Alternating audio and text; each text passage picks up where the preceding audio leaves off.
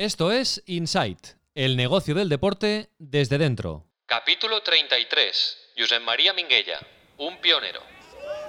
Summer Edition.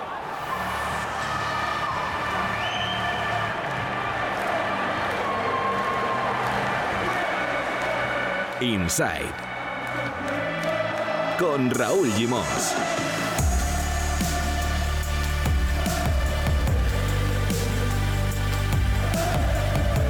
Hola, muy buenas, bienvenidos y bienvenidas a la edición estival del primer podcast en castellano dedicado al negocio del deporte. Seguimos con nuestra serie de entrevistas a personajes del sector hablando con un clásico, Josep María Minguella. Queríamos entrevistar a un agente de futbolistas y pensamos que Minguella era el perfil idóneo para hablar de la historia reciente de este trabajo que Josep María Minguella conoce a la perfección porque fue uno de los pioneros, empezó en los años 80. No os perdáis su historia y su visión actual de la industria del fútbol y del trabajo de los representantes. Inside, un podcast de Sports and Life. Hola, Josep María, muy buenas y muchas gracias. Buenas tardes, un placer recibirte aquí en Pompeya. Sí, es una entrevista diferente. Normalmente en Insight hacemos las entrevistas vía, vía Zoom, eh, vía llamada telefónica, pero hoy nos hemos querido ver cara a cara porque hace muchos años que nos conocemos con José María Minguella y me apetecía venir aquí al, Pompeya, que es un club de tenis que está en la montaña de Montjuic, en Barcelona. José María, con el que, ¿qué relación tienes tú con, el, con este club de tenis? Bueno, yo hace muchos años que, que me trajo aquí el, el, doctor Vestit, que era un médico del Barça, amigo mío, y que un día me dijo, ¿tú qué ejercicio haces? Yo, pues ahora no estoy haciendo gran cosa. Bueno, pues te voy a llevar al Pompeya. Yo no sabía dónde estaba eh, y me trajo aquí y ya no me he movido porque esto es una maravilla. Es decir, aquí dentro de Barcelona prácticamente rodeado de pinos, de árboles y todo esto hay un club de tenis donde puedas estar al aire libre, jugar, correr, saludar a los amigos. Y desde entonces estoy aquí y luego con el tiempo pues hubo elecciones, me presenté, fui elegido y hace 28 años que soy el presidente y aquí estamos, la sí, de bien. No, es un lugar eh, escondido en Barcelona, detrás del pueblo español, en la montaña de Montjuic, y realmente es un lugar muy, muy agradable, con muy buenas vistas. Bueno, pues aquí estamos, te veo como, como siempre, José María, te veo en forma, eh, te veo contento.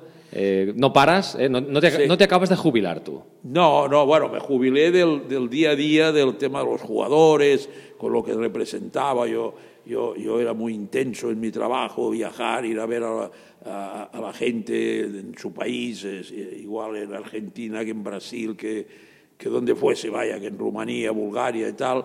Y claro, llega un momento, después de muchos años, de pasarlo bien y disfrutar, eh, pasar momentos difíciles y todo eso, bueno, hasta aquí he llegado. Y bueno, hasta aquí llegué pero claro, luego tienes muchos años de vida por delante, afortunadamente, y muchas actividades relacionadas con el fútbol, con la prensa y todo esto, y a mí me ayudan mucho a pasar los días sin darme cuenta y pasarlo bien. Digamos que ahora oficialmente echas una mano a tu hijo, a Junior, a Junior Minguella, que es quien, quien lleva un...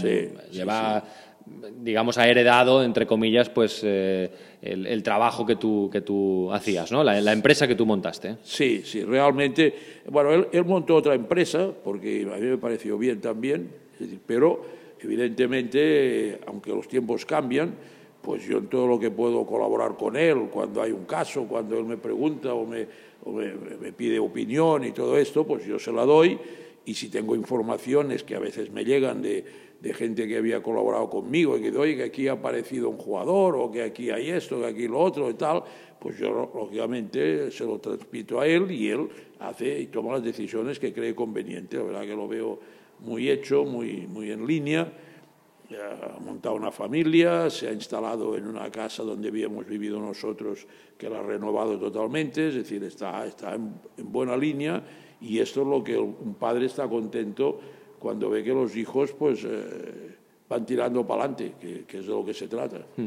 Cuando en el podcast nos planteamos hacer alguna entrevista a algún representante, eh, en, este mes de agosto, dijimos, ¿a qué representante podemos entrevistar? Y dijimos, ¿por qué no vamos al, pionero, al, origen? Eh? aparte de la, confianza que teníamos y, del conocimiento que, teníamos desde hace muchos años, pues dijimos, pues vamos a, vamos a llamar a José María Minguella. ¿Tú, tú te consideras un, un- pionero? Eh, No sé, si hubo alguien antes que tú que se dedicara a, a representar a futbolistas, a ser agente de futbolistas. Bueno, la figura de la gente en fútbol prácticamente no existía. Es decir, había lo que se llamaba el intermediario, que eran eh, personas, que, oficinas que se dedicaban a esto y que de alguna forma eh, ponían en contacto un club con el otro para fichar un jugador. Pero era, intervenían en, los traspasos. Decir, los jugadores no, tenían representante.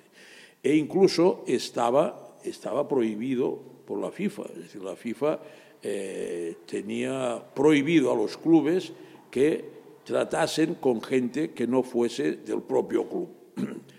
Eh, no lo cumplía casi nadie, es decir, a pesar de que lo- esto, cuando un club necesitaba un jugador, eh, pues te llamaba y te decía, o llamaba a una persona y decía, oye, tú, ¿qué, tienes? ¿Un extremo, un delantero, un portero y tal? Y luego aquella persona decía, oye, pues mira, el del Málaga o el de tal, o no sé qué. Y, así, pero era el trabajo de intermediario. Tan- tanto era así que el más conocido en España eh, vivía en Madrid, se llamaba Guijarro, Luis Guijarro, y estaba en la calle, la calle Cea Bermúdez, muy cerca de la Castellana, y eh, a, pie de calle, y era la entrada, había una cristalera, y ponía eh, eh, automóviles Guijarro. Y había una, una gran cristalera y un coche americano, aquí se le llamaba bueno, no sé cómo, es igual, un coche americano eh, como motivo de venta. Si entrabas dentro, había un pasillo al fondo y al fondo estaba la oficina de, jugador, de jugadores, de- del intermediario, que también organizaba torneos y todo esto. Cuando yo empecé, bueno, yo, yo conocí a toda esta gente en mis años que estuve de segundo entrenador del Barcelona con Rinos Mitchell. Estamos hablando de los 70. principios de los 70. 70, 71 hasta el 75. Entonces yo estuve primero con Big Buckingham como intérprete ayudante y después ya como segundo entrenador con Paco Rodri, con Rinos Mitchell, la época que estaba Reixac, Marcial, Gallego, Miguel, y, y que llegó Cruyff y Cholo Sotil al segundo año de estar allí. Entonces eh, el, el Barça era un club grande, pero con muy poca organización, es decir, no había mucha gente y un poco tenías que hacer de todo. Yo igual atendía a la prensa, que eh, hablaba con clubs para, para ver cómo estaba tal jugador, o viajaba por encargo, pues a lo mejor a Sudamérica a ver un jugador, así, así conocimos al Cholo Sotil, en fin, cosa- cosas de estas. Y Un entonces- club familiar. ¿eh? Un familiar. eh, Simplemente un, un club de fútbol y con sus secciones, pero exacto. nada exacto, más. Exacto. Y el año 74, por ejemplo, el, el, el mister Rino Michel se, se fija en el Mundial de Alemania en un central brasileño que se llama Mariño. Y eh, resulta que nos enteramos que Mariño tenía ascendencia española. Sus padres eran eh, navarros y tal, y entonces eh, me decimos, oye, vamos a intentar ficharlo. Era del, del Santos. Y efectivamente, ¿quién va para Brasil? Pues Minguella, porque míster- ¿Se, se puede decir que esta fue tu primera misión casi como, no agente, pero sí como intermediario o sí relacionado pero con para el el mundo Barça. de los fichajes para el Barça? Para el Barça. Yo estaba en el Barça y entonces allí estaba montado. Pero fue tu primer contacto con el mundo de los fichajes. Sí, sí, la primera negociación y todo esto. Y entonces, bueno, efectivamente, el avión, localicé al jugador, nos, nos reunimos en, en, Santo, en Sao Paulo, en una cafetería que él me citó, empezamos a hablar, me explicó, tal, tal, tenía seis hermanas, y era- estaban seis hermanas y él, una cosa curiosísima, y ahí, bueno, pues se- se- se- se hizo la negociación y terminó viniendo al Barça. Entonces, cuando se va Rinos Michels, que termina una etapa, yo también, de alguna forma, digo, bueno, ¿ahora qué hago yo? Rinos Michels se va a, a Estados Unidos, a Los Ángeles, eh, no necesita ayudante, es otra organización, el fútbol americano en aquel momento estaba empezando, la liga de la- de- con el Cosmos y todos aquellos equipos, y entonces yo me quedo soltero, con, muy, muy amante del fútbol, muy conocedor, tal, me quedo aquí y digo, ¿qué hago? Y entonces eh, empiezo a viajar, me voy a Sudamérica, voy, voy a Brasil, voy a Argentina, Paraguay, Uruguay, empiezo a correr para ver jugadores. Porque a ti, José María, aquello de ir a Brasil, negociar, tal, te había gustado. Eso Me había gustado. Te había gustado. Sí, soltero y todo esto, además, digo, esto, esto es mi vida, tú ir a ver fútbol, pasarlo bien, estar en buen ambiente y todo esto. Y luego negociar, ¿no? Que también. luego negociar, eh, negociar que- al final es una habilidad. Sí, sí, sí. sí Porque es esto una- no te lo enseñan en ninguna universidad, en ninguna escuela, te pueden enseñar quizá alguna técnica, algunas bases, pero al final el que sabe, sabe Sí. y el que tiene la habilidad la tiene, ¿no? Sí, bueno, algunas cosas, por ejemplo, el Guijarro me había dicho, el Guijarro me había dicho, dice, oye, tú con, con los argentinos o en general con los sudamericanos, tú negocia y haces una oferta, si te interesa un jugador. No te la van a aceptar, te van a pedir el doble, lo que sea, tal, no sé qué. Bueno, tú tiras, tal, no sé qué, vas dando, guardo, y llega un momento que los aburres y ya si ves que no ceden, dices, bueno, ya mire, yo me tengo que ir, que dentro de una hora tengo que buscar un coche, un taxi, me voy al aeropuerto y me vuelvo y tal. Y él me, siempre me acuerdo que me dijo, no te preocupes que no te dejarán llegar a la puerta.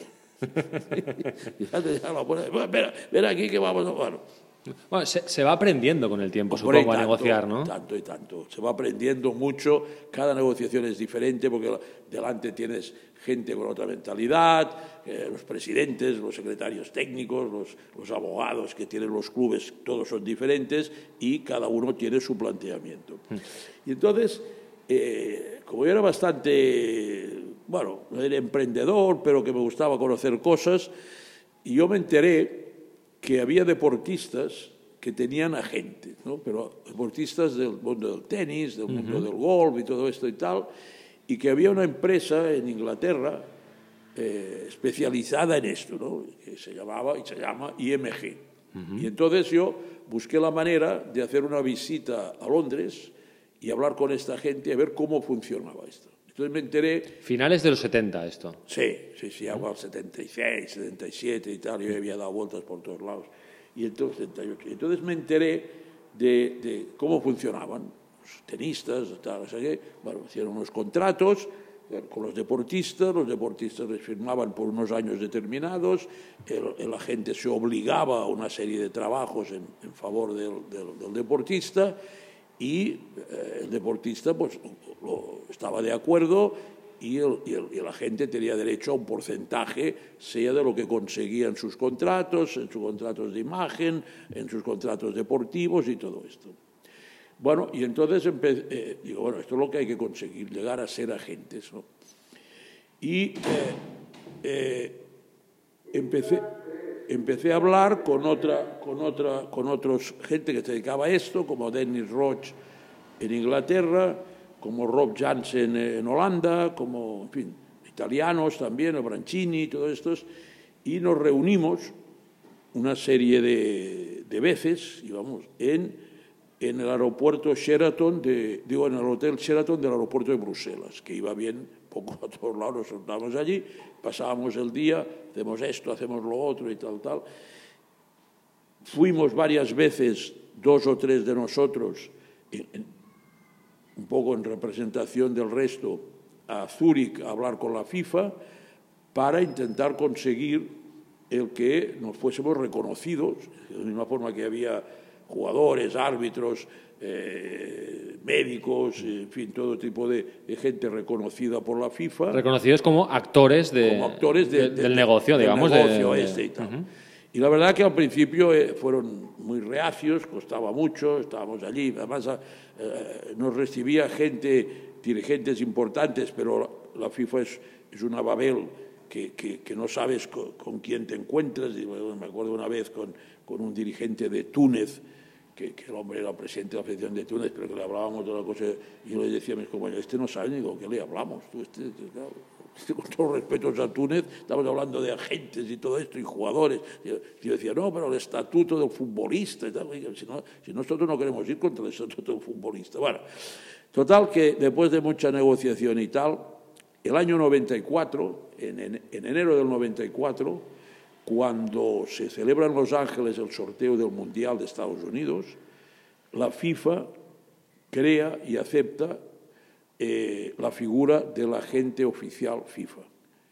Y pone unas condiciones de control, hay que tener una, una serie de situaciones concretas, eh, personales, de, no, te pedían grandes cosas, pero bueno, no tener problema con la justicia, no tener problemas de, eh, vamos a decir, eh, familiares, todo esto, ser una persona normal, en todos aspectos, y te hacen depositar un aval de 200.000 francos suizos en la FIFA como garantía de que si haces alguna barbaridad o alguna cosa tal, tienes aquel, aquel aval que responde de esto. Y se crea, con gran satisfacción para todos nosotros, la figura de la gente que lo celebramos, me acuerdo, eh, bastantes veces, eh, unos meses después, cuando el Mundial que se celebró a partir de, de junio en Estados Unidos. Y aquí empezó la, la- la- la figura de la gente. Claro, hemos hecho un, un salto eh, hasta, el, hasta el 94, pero,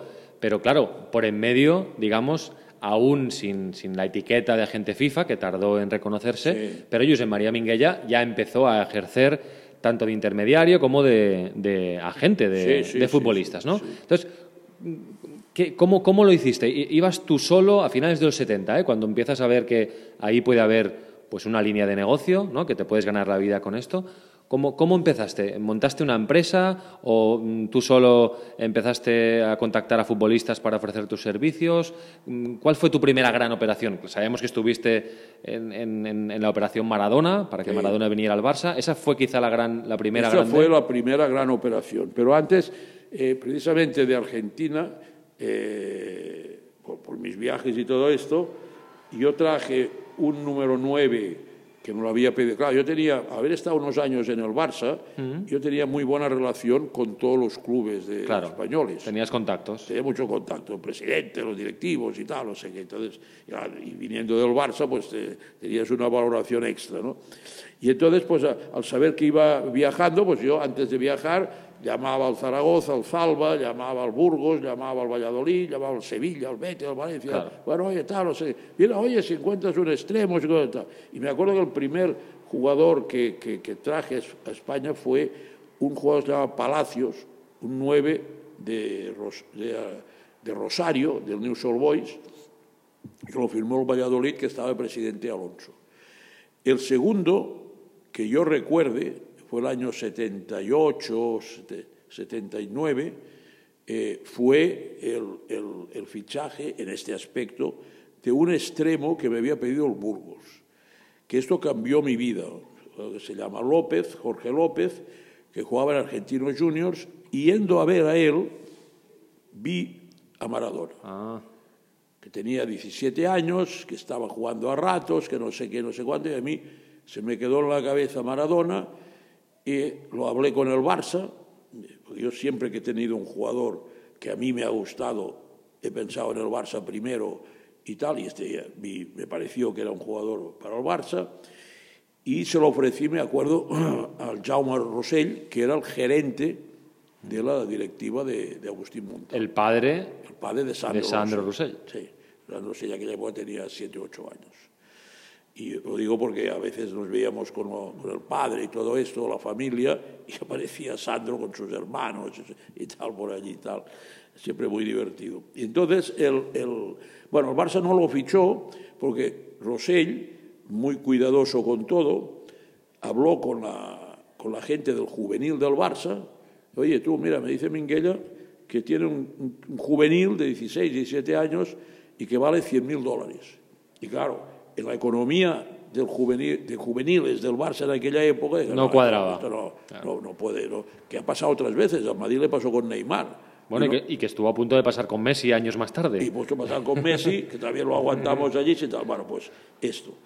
Eh, y, y- bueno, pero ahí yo ya me enamoré de, eh, vamos a decir, me enamoré entre comillas de Maradona y después del Mundial del 78, en el que también participé eh, por encargo, esto por encargo del Barça, de Núñez, al que yo ayudé bastante en las elecciones eh, del 78, a la negociación con Krankel. Porque entonces no, no había organizaciones. En los clubes era muy sencilla la organización. Es decir, el Barça tenía el presidente y un, y un gerente que se llamaba que se llama Antón Parera.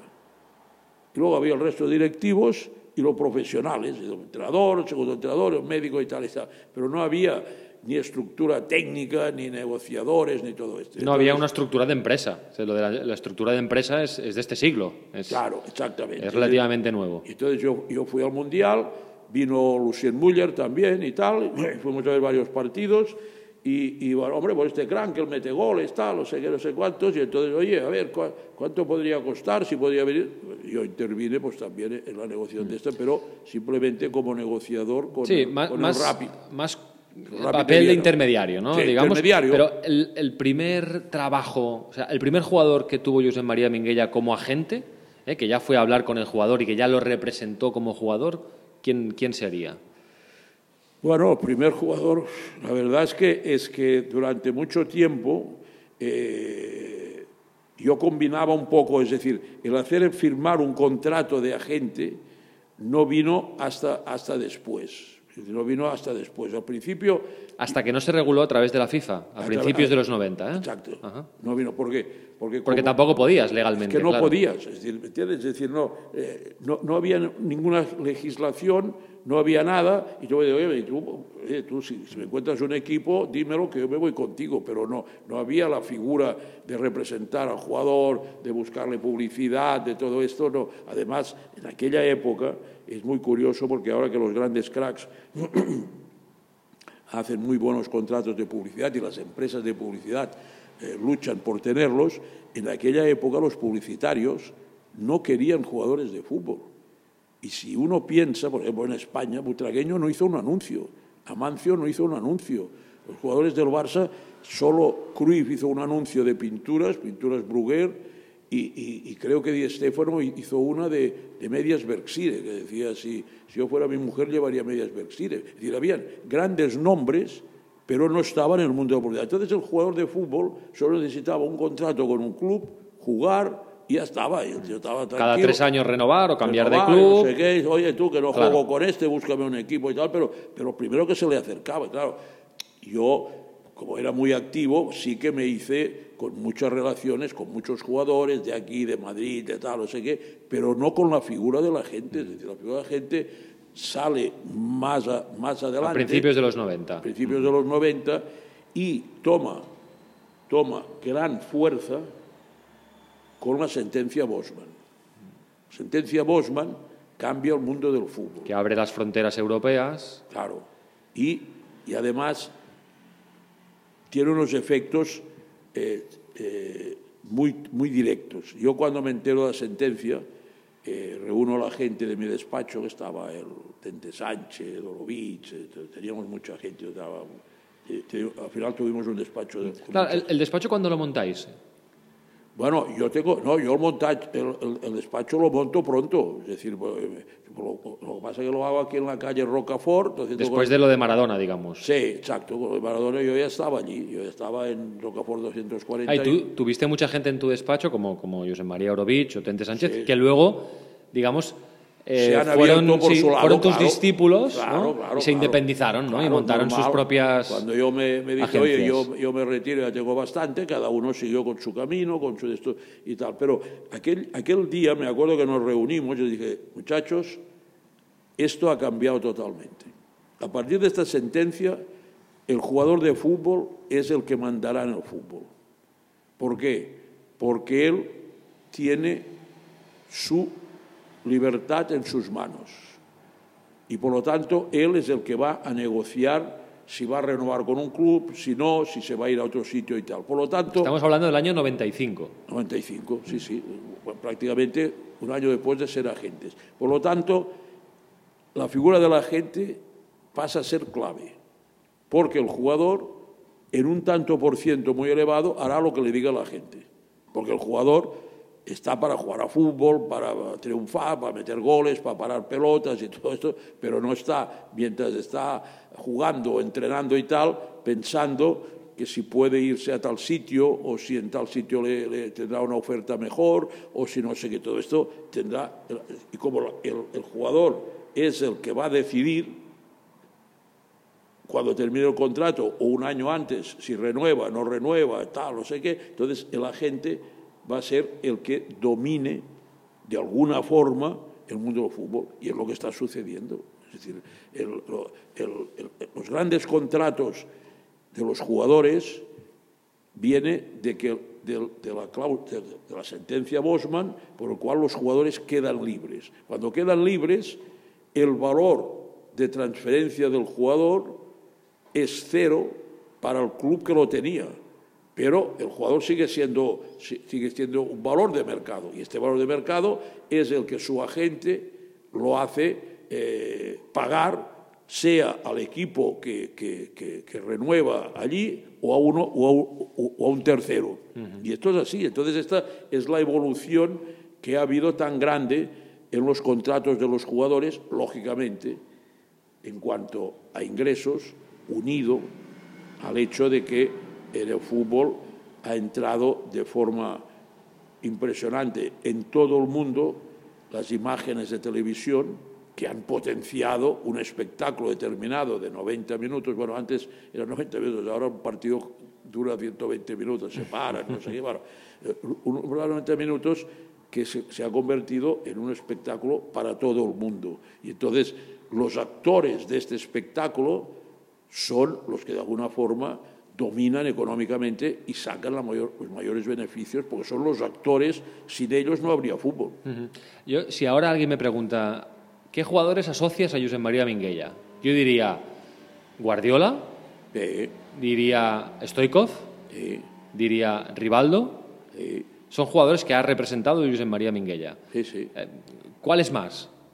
No, hombre, a ver, representar, yo he representado a muchos. He representado a Popescu, a Zika Haji, a Nadal, a- ya, ya no me acuerdo. Es decir, hay, hay muchos jugadores, porque hubo un momento, hubo un momento que con la colaboración de mi gente en el despacho, Sí. un día pregunté, oye, ¿cuántos jugadores tenemos?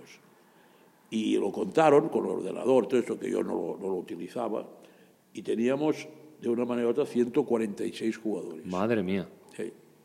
Sí, porque uno se lo dice al otro y además teníamos gente muy válida buscando jugadores.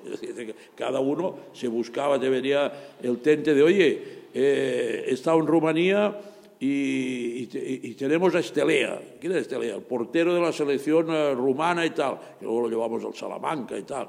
O, o eh, que Ilie, Ilie, Ilie. Al, al Valencia y tal, Valencia, claro, sí. claro, todo esto, ¿entiendes? Y el Stojadinovic y el otro, y no sé qué. Claro, el mercado búlgaro, el mercado rumano. el rumano, Claro, sí, el, el- el- el- el serbio, el croata, ¿entiendes? y bueno, y Sudamérica, Sudamérica Sí, sí. trajimos muchos jugadores, Raúl Amarilla, eh, ya, ni me acuerdo yo, el- muchos jugadores argentinos. También es verdad que en esa época los jugadores no, no- digamos que para una agencia, para un despacho, no generaban el volumen de trabajo que generan ahora. No. Que hay redes sociales, que hay comunicación, que hay eh, buscar negocio, que hay la representación propia. Claro. En aquella época... Era algo, algo más simple, ¿no? Raúl, totalmente más simple. Nosotros lo que hacíamos era tener un jugador, por ejemplo, viene Romario. Oye, Romario, tal, o sea qué, viene para aquí, tal, instalado en el Hotel Princesa Sofía. Bueno, oye, eh, mira, aquí nosotros eh, tenemos un departamento que busca casas para los jugadores. Ya, Atención al jugador. sí. atención al jugador y tal. Y había un chico pues, que buscaba, tenía un, un mercado de casas eh, eh, en la zona de San Justo, en Pedralbes, no sé qué, no sé cuántos, y llevaba al jugador y a la mujer pues a ver y tal. Bueno, después de tres o cuatro veces de, de ver casas, pues un día cojo al, al- al Romario y le dijo, oye, ¿pero tú de verdad quieres vivir en casa o no? No, estoy mejor en el hotel. Bueno, bueno, pero aquí se acabó la- no la conexión, quiero decir, se acabó el trabajo nuestro con el jugador. Luego otro día te venía y decía, oye, el martes próximo eh, es mi cumpleaños, me gustaría hacer una cena para 10 personas y tal, ¿dónde vamos? Bueno, pues mira, iremos a tal sitio. Sí, puntualmente Cosas de le ayudabais, ¿no? Sí, sí. En cambio ahora es a diario, ¿no? Tienes Sí, que ofrecer no, casi un servicio diario. No, no. Ahora, en mi época, hasta que yo me retiré, esto era el trabajo que se dedicaba a lo que te pedía el jugador y tal. También es verdad que las redes sociales prácticamente estaban empezando, no Claro. existían, y el jugador eh, no le importaba. Ahora ya está inmerso en esto, el jugador forma parte de esto, los teléfonos móviles, todo esto y tal. Es decir, ahora Bueno, y son una herramienta de generar negocio también. Sí, claro, claro, no, no, sí, sí es, es que es, promover la imagen del jugador, el nombre, todo esto, crear negocio, es evidente. Es decir, lo que decíamos de hace no sé cuántos años, que nadie escogía a un jugador, por muy importante que sea, para hacer publicidad, ahora ha pasado a que eh, cualquier jugador de cierto nombre puede ser motivo y además tiene gente o puede tener gente alrededor que promuevan este nombre para que tenga más valor de mercado. Exacto. Entonces esto, esto es toda, toda una mecánica que... Claro, es que ha cambiado tanto todo. totalmente, José. María, cuando. Claro, la gente puede pensar, bueno, esto que hizo José María Minguella a finales de los 70, bueno, pues iba. tal. Claro, es que iba a Sudamérica cuando poca gente viajaba en avión a Sudamérica regularmente. No había. Así que había teléfonos, pero evidentemente no había móviles, no había correo electrónico, las comunicaciones eran mucho más complicadas. Por lo tanto, alguien que viajara a Sudamérica a buscar jugadores, para los clubes de aquí era muy valioso. Claro. Eh, Y esa fue, ese, ese fue el- el- el- la clave, ¿no? De- Sí, hombre, yo, del yo- éxito yo inicial. Me hice, yo me hice conocido por dos razones. Primero, por haber traído a Maradona el año 82, después de mucha lucha desde el 80, dos años ahí la prensa y tal, aquí y en Sudamérica, que viene, que no viene, que va, que no viene, militares argentinos y tal. Y después porque era prácticamente el único que iba. Entonces, aquí había, por ejemplo, una, un- una persona que se dedicaba a esto en el País Vasco, Miguel Santos, que teníamos muy buena relación y colaboramos, y no había estado nunca en Sudamérica hasta que al cabo de los años digo, oye, tú te vienes conmigo y te llevo yo a Buenos Claro, Aires. ahora entras en YouTube y puedes ver a todos los jugadores. Ahora los ven a todos, no Claro, necesitan ir. Antes o viajabas No, veí- no o conocías nada. nada, ni sabías quién era. Los jugadores sudamericanos, para darse a conocer o para que lo conocieses, tenían lo que llamaban unas libretas, que las hacía su padre o tal, de los recortes que sacaban en el gráfico. Era su book, ¿eh? Era su, su currículum. Y, y te ¿no? lo Sí, sí. enseñaba y mira, oye, sí, tal, sí, no había nada más. Y yo te cuento que el año 82, cuando estoy negociando ya hacia el final eh, lo de Maradona, en, el, en Argentina no había teléfono directo a España. No había teléfono, tenías que estar allí en el hotel, tal, hotel Sheraton, a ver, señorita, póngame con el número tal, tal, tal, tal, tal. Tomaba nota y, tú te esperabas allí en la habitación o en el, el bar del hotel y a lo mejor al cabo de un cuarto de hora o de media hora o de una hora, señor Miguel, al- eh, su llamada al teléfono. La telefonista te ponía en contacto Así con... mismo, pero así mismo. Sí, sí. Que, bueno, que no es una crítica. es Claro, decir, ¿qué, qué hubiera hecho Minguella con un teléfono móvil en bueno, el año no sé, a lo mejor hubiese vuelto 79? loco. No, no, ya, ya estoy contento de cómo se hizo, pero bueno, la tecnología evidentemente ha cambiado. Pero a mí, ¿Y, y qué opinión te merece eh, el, el momento que vive la industria del, del fútbol? Porque ahora ya es una industria, sobre todo desde hace 15 años, Sí, estructuras súper profesionalizadas, gente muy preparada en los clubs, en los entornos de los futbolistas. eh, bueno, mm, hay multinacionales que se dedican a la representación de futbolistas. Bueno, ¿qué opinión tienes de, de- de- de este momento y de este, este tipo de agencias tan y tan grandes que, que muchas veces marcan el destino de los futbolistas y dominan, dominan un poco el cotarro, ¿no? Me viene a la cabeza, por ejemplo, Jorge Méndez, ¿no? Sí, sí, bueno, es decir, esto, esto ha tenido una- un crecimiento eh, en cuanto a, a los ingresos, al movimiento que lo ha producido eh, las redes sociales, los derechos de televisión y las publicidades, que como decíamos antes, eh, durante muchísimos años la publicidad no quería saber nada del fútbol y ahora todo esto hace que haya un conjunto global incalculable de dinero. Es decir, ¿cuánto mueve el fútbol en el mundo con los derechos de televisión de todos los campeonatos, con las publicidades que, hay en, en los diferentes lugares, con la publicidad estática de los estadios, con todos estos ingresos? ¿Cuánto dinero hay encima de la mesa? Claro, a partir de ahí aparecen gentes algunas con mucho dinero invirtiendo para llevarse una parte de, este movimiento. Gente que va, que va copando el mercado, como Jorge, Jorge Méndez, con lo que tengo muy buena relación. ¿Por qué? Porque tiene una estructura importante, tiene gente detrás que si hay que comprar un club, lo compran, sea el Valencia, sea no sé qué, lo que sea y tal, si hay que poner dinero Entonces el movimiento de sus jugadores es constante. es constante. Entonces, de golpe y porrazo, dices, oye, ¿cómo puede ser que, que- que este jugador, eh, Costa, se vaya a Inglaterra y después vuelva allá? ¿Cómo puede ser que el Atlético de Madrid compre un jugador por 120 millones? El Atlético de Madrid, bueno, pues porque dentro de un año o dos lo venderán por, por esto lo va a, a Inglaterra. Y bueno, es- eh, los jugadores son los que los actores, los que salen al terreno de juego, los que teóricamente eh, se basa el juego en ellos, pero alrededor hay todo un movimiento económico muy importante porque el fútbol se ha globalizado totalmente. Es decir, eh, sitios que no podías pensar que, que, que, que- viesen partidos de fútbol lo están viendo. Sí, sí. Y eh, para todos aquellos que dicen que nuestras empresas, digamos, las empresas que nos dedicamos a la representación de futbolistas, ganamos demasiado dinero, dinero fácil, ¿eh? Está el tópico, ¿no? ¿Qué les diría José María Minguella? Porque es verdad que se mueve mucho dinero, pero claro, es verdad que también hay un trabajo detrás es eh, que- es que- muy, es que- muy importante. Claro, es que eh, yo, yo- esto es una cosa que yo nunca me, me- me- me he puesto a pensar esto, es decir, eh, ¿cuánto gana una empresa, una empresa que se dedica a mover fondos de millones de inversores y, y- y- y- lo gestiona y todo eso y tal? Ni se sabe, seguramente mucho más que los gestores de, de- de fútbol. ¿Me explico? Quiero decir que, que el que mueve dinero, es decir, que mueve una actividad en el que hay dinero importante y que todo el mundo lo sabe y que es honesto y que es correcto y que hay contratos, pues el que mueve esto es normal que tenga una participación. Esto, esto es lo mismo.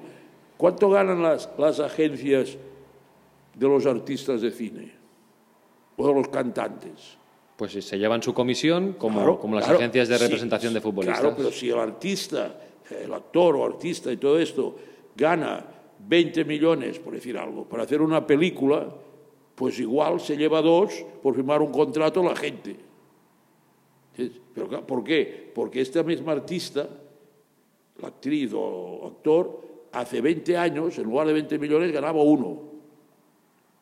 Y esto, claro, el que está envuelto en todo este, este trabajo es el, el que, el que, lógicamente, tiene una participación, pero yo nunca se me ha ocurrido, no porque me haya dedicado a esto, sino porque entiendo que el que está en un trabajo que mueve dinero, que tiene que buscar contratos, que cuidado, que es muy competido, porque no se crea que cualquiera lo puede hacer, porque Claro. hay mucha gente que, que intenta entrar en este trabajo y tal y no tiene forma de, de- de hacerlo. Bueno, pues eh, será porque el que está triunfando y está dominando una parte de este negocio será porque tiene condiciones, porque es hábil, porque tiene porque contactos. llegó primero también, porque tuvo una primero, visión. claro, claro. toda una serie de cosas que, que esto, pues claro, cada uno Y esto pasa en todos los sectores económicos. en todos los claro. sectores. Y, y- y- y la verdad que los agentes de fútbol, los buenos, ganan mucho dinero, pero no son los gente que gana más dinero del mundo.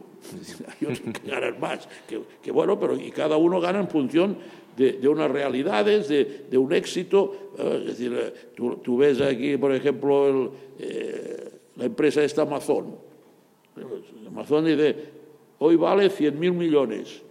Hay la, el coronavirus este no sé qué, la gente nos encierra y tal, tal, y al cabo de tres meses vale ciento... Sí, sí, o el doble. El doble. Bueno, bueno, ¿y qué? Está bien, bueno, si, si, si, está valorizada así y tal, bueno, y que esto tiene unos propietarios o los que un día pusieron esto en marcha, bueno, pues hay que aplaudir, ya está, no, no, no pasa nada. Supongo que pagarán sus impuestos, sus contribuciones y tal, ya está, y todo. Pero es verdad que a veces falta en mucha gente una visión más panorámica, más, más clara. Pues no, no estas envidias de, oye, mira, este, este ha hecho esto, este ha hecho aquello y tal, oye, tú, se ha hecho su trabajo, lo ha hecho bien y todo esto, pues que tenga una remuneración. Si no lo hace, no le pagará a nadie. Si en lugar de hacer esta operación X no le sale, habrá hecho el mismo trabajo y tendrá de ingresos cero. Bueno, ¿y qué? Bueno, es su trabajo. Muy bien. Pues nada, José María, eh, te agradezco mucho eh, esta charla, ha sido muy interesante. Y nada, deseo que acabes de pasar un buen, un buen verano y, y te veo en forma, ¿eh? como Bueno, siempre. Muchas gracias. Dando guerra. Espero que haya servido. Estamos aguantando día a día. Yo estoy, tengo que decir que desde que empezó esto del- de la pandemia, cada noche llamo a las doce y pico de la noche a Juan Mateo, a, a Porto Alegre, Juan Mateo es la persona que, que me habló por primera vez de, de Messi. Un día me llamó, que había colaborado conmigo, había estado en Barcelona, había vivido en Barcelona, y me dice, oye, acabo de ver un chaval que es un fuera de serie. ¿Y que Dice, tiene 12 años. Yo, fastidio, 12 años, ¿qué haremos? En aquella época, yo arreglé con, con Guardiola cuando Guardiola pasó al primer equipo con 20 años, es decir, de 20 para atrás no los mirábamos, iba a haber partidos, pero no, no es como ahora que firman jugadores con 10 años, 12 años, ¿y qué haremos? Déjate tú ya. Bueno, estaba tan entusiasmado que al cabo de un, 15 días me llega un, un cassette de vídeo con imágenes de, de, del jugador de Messi. Y realmente era tan directo, tan y cogía el balón y iba tan directo a la portería contraria, y digo, tío, este tío es diferente, tú y tal. Y ahí empezó la historia. Bueno, pues con este cada noche hablamos, él me explica los problemas y los éxitos de Brasil y tal. Y no ¿Pero es brasileño o es argentino? No, él, es argentino. Pero está afincado en Brasil. Que ahora está afincado en Argentina. Y vino a, a, Barcelona cuando, junto con otros argentinos que tuvieron que salir por piernas en la época de Videla, tuvimos mucha relación, jugó aquí, fue fue compañero mío de tenis, de tal. Bueno, bueno, gracias a aquel contacto, luego él te llamó a ti por lo de Messi. Claro, sí me llamó y tal. La importancia de las relaciones y las los relaciones y tal, y que más que a una hora, que es mayor que yo, ve partidos. Esta noche le llamé y dije, oye, tal, me explicará cómo ha sido el Villarreal, no sé qué y tal. O, de... Bueno, lo digo porque cada noche, cuando nos despedimos, decimos, oye, Juan, un día más, ¿eh? No aflojes. Es decir, que fins demà, y así nos despedimos cada noche, llevamos ya tres o cuatro meses haciendo esto. Muy es decir, bien. que esto es lo que intentamos, día a día y fins demà. Manteniendo la, la energía. Pues muchísimas gracias, Josep María, y fins demà. Fins demà. Inside Sports Business. Summer Edition. Zona Value Club. Juntos somos más fuertes.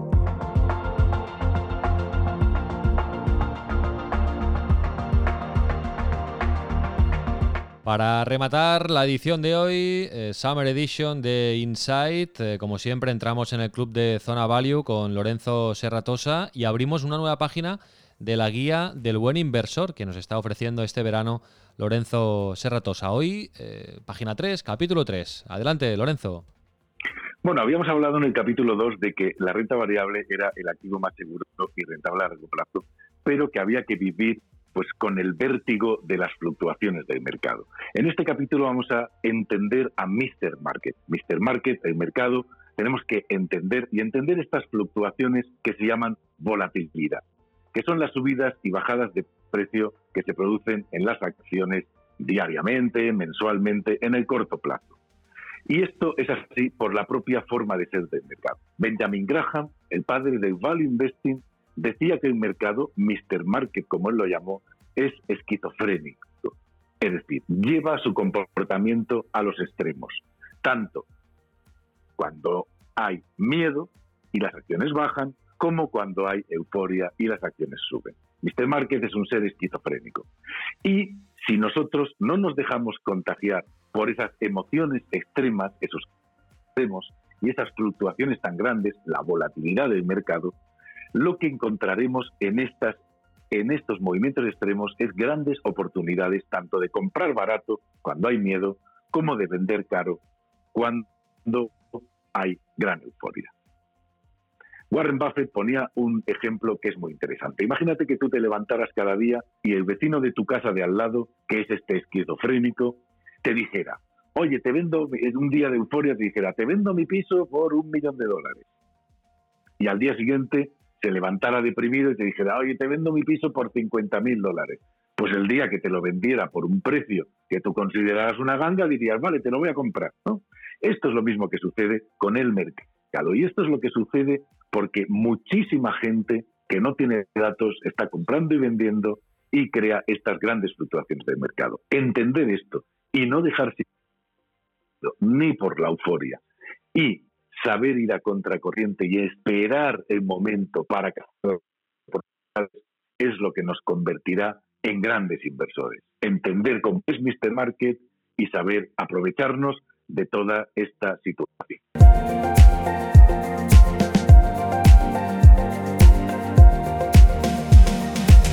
Zona Value Club.